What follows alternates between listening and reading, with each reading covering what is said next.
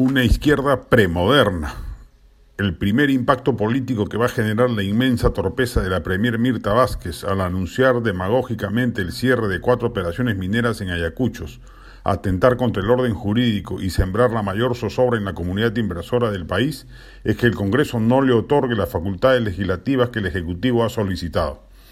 A simple vista, es un riesgo enorme concederle semejante potestad a un régimen que actúa gobernado por impulsos izquierdistas anacrónicos, prejuicios ideológicos y, lo que es más grave, mucha impericia tecnocrática.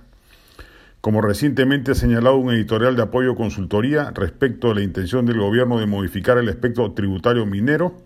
ya el Instituto Fraser había señalado que desde el 2018 hemos retrocedido 20 puestos en el ranking de atractivo minero por razones geológicas y de política.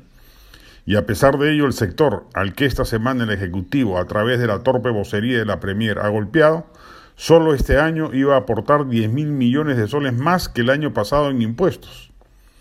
Si estas razones no son tomadas en cuenta por el gobierno, que lejos de alentar la minería formal, la cual funciona con estándares ambientales de primer orden y es un sector altísimamente regulado, la agrede con el brulote soltado por una Premier desinformada y prejuiciosa, Sería altamente peligroso que el legislativo le conceda potestad de dar un golpe de timón tributario en un sector al que, por lo que se ve, no entiende ni mira con la simpatía que todo gobierno debiera mirar, considerando que es el principal sostén de la caja fiscal.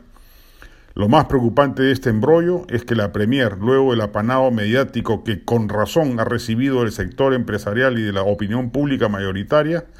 ha respondido con mentiras y medias verdades en lugar de reflexionar sobre ese error, rectificar y expresar algún propósito de enmienda.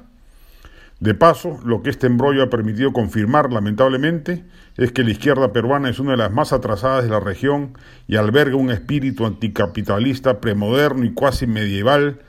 lo que la aleja del buen ejercicio administrativo del Estado y ratifica el temor de que seamos testigos, por culpa de la coalición de izquierdas que nos gobierna, de cinco años perdidos en materia económica, con el siguiente perjuicio para los más pobres del Perú que verán incrementada su pobreza.